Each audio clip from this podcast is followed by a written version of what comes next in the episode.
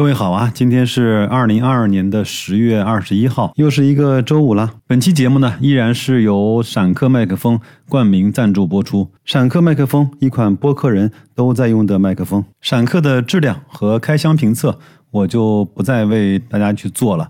各位直接就听我节目的效果就可以了。九月十号之后的节目啊，我都是用这款闪客的 PM 四二二录制完成的。我相信熟悉白老师的人啊，都会知道我从来不讲盘面，不讲点位，不讲走势，不讲资金的流向，因为我觉得那一天的发生的所有的事情都是随机的。你如果想通过那一个时间点啊，推导出。整个趋势的变化实在是有点痴人说梦了。我在前面有一期节目里面说过，在牛市中啊，我们的学习往往呢，在后面这些年看来啊，是最有效果的。那么我们今天啊，我想为各位啊，隆重的推荐一本书。我相信很多人呢都知道这本书的名字，但是看过它的人呢，应该是少之又少的。李宗盛说：“春风再美，也比不上你的好。没见过你的人，不会明了。”这本书呢，就是塞斯·卡拉曼写的《安全边际》。在国内市场呢，已经买不到新书了。我是去淘的一本，应该是影印版的书啊。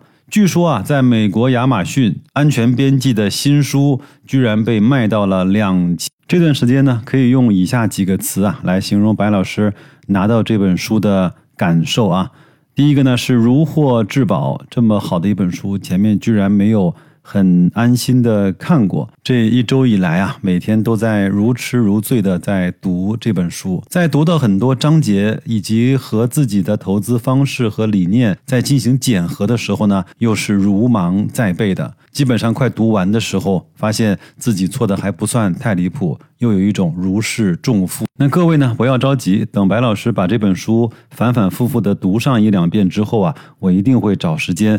跟大家把这本书好好的分享一下。那么今天呢，我们就用短短的十几分钟时间来为各位啊分享一下这本书导言的部分。导言其实就有很多值得我们深思的东西。在开篇呢，他就说，尽管啊，投资者可以采用的投资方法非常的多，但是呢，这些方法几乎都很难带来持续和长期的成功，有可能只会带来巨大的经济损失，因为投资者啊都经常。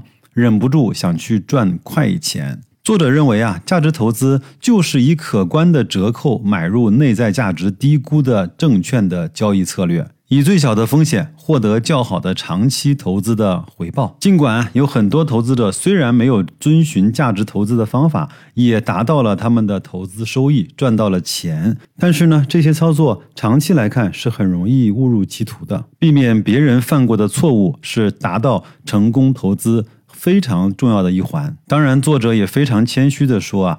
单凭本书呢，是不可能将任何人转变为成功的价值投资者的，因为价投呢需要做许多的艰苦的工作，非同一般的严格纪律和长期的投资视角。只有极少数的人啊，愿意和能够为成为价值投资的人付出大量的时间和精力。而这些人中呢，又只有一小部分拥有较强的心理素质，所以他们才能够取得成功。有时候啊，投资者最大的敌人就是他们自己。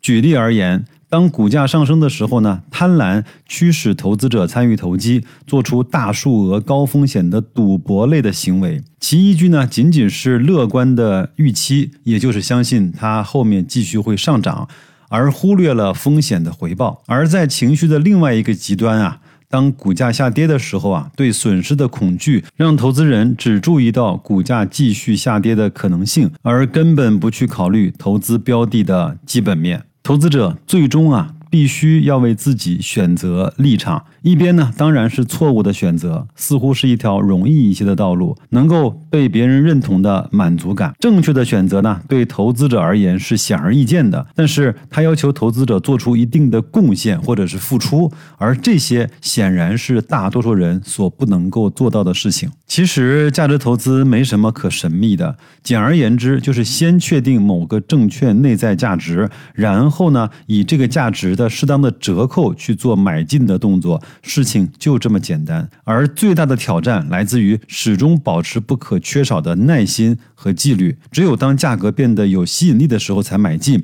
而情况相反的时候才卖出，坚决避免卷入那种吞噬市场人士的追逐短期业绩的狂热之中。作者又说啊，如果投资者能够预测出来未来市场的变动方向，那么他们永远也不可能选择成为价值投资者。当证券价格稳定上升的时候，价值这些方法通常也都变成了累赘。那些失宠的股票涨幅要小于那些大众情人。当市场估值过分高估的时候，价值投资者呢又会卖出的太早，而陷入尴尬的境地。那些自以为能够预测未来的投资者。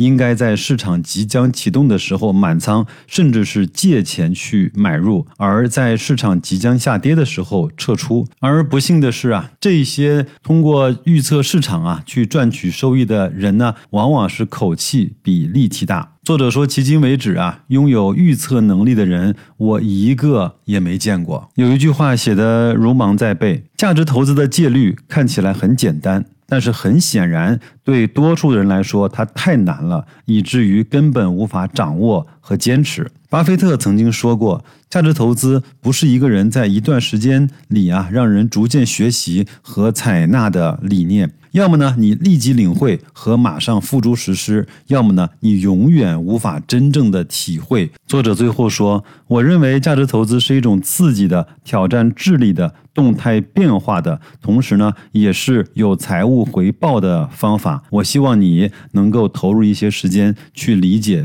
我呢，用非常快的速度帮各位啊一块儿过了一遍导言的部分。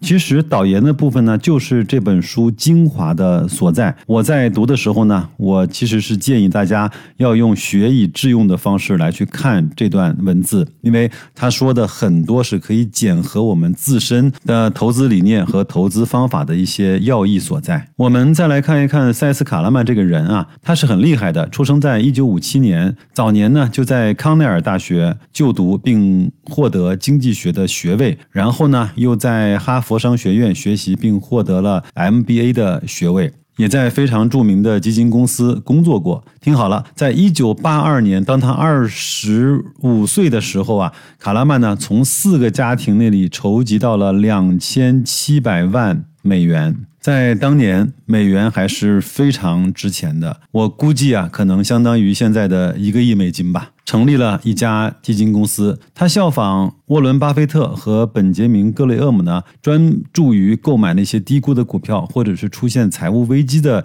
那些企业的证券。同时呢，从来也不用杠杆或者是做空。他的基金自成立以来啊，仅仅三年是负向的收益，累计的资产管理规模达到了三百四十七亿。美元在全球的对冲基金排名中排到了第十位。它非常厉害的是，它平均啊只用百分之五十的仓位的情况下，就完成了年复合增长百分之二十的这种奇迹啊！换句话说，在三十年的时间里面，你如果给塞斯卡拉曼一万美金。他们今天他就还给你两百四十万美金。我们再回到这本书啊，这本书其实非常简单，一共就三个篇章。第一章呢是讲投资者在哪里最容易出错，第二章呢是价值投资的哲学，第三章是价值投资的过程。其中啊每一个章节也就四五个小的部分。各位不要着急，等我读完两遍之后。我带大家进入这本书最精华的部分。最后呢，这本书还给了几个附录啊。第一个是在二零零七年塞斯卡拉曼的一次演讲，演讲的标题叫《晚上睡得香比什么都重要》。还有一个访谈录，题目的名字叫《永远不要停止阅读》。在最后的最后啊，我想说这本书的翻译还是非常有质量的，因为我们一般人看国外的这些投资类的书籍啊，看不进去的。一个主要原因就是因为翻译的太差，包括我以前很早就买了那本《巴菲特致股东的信》。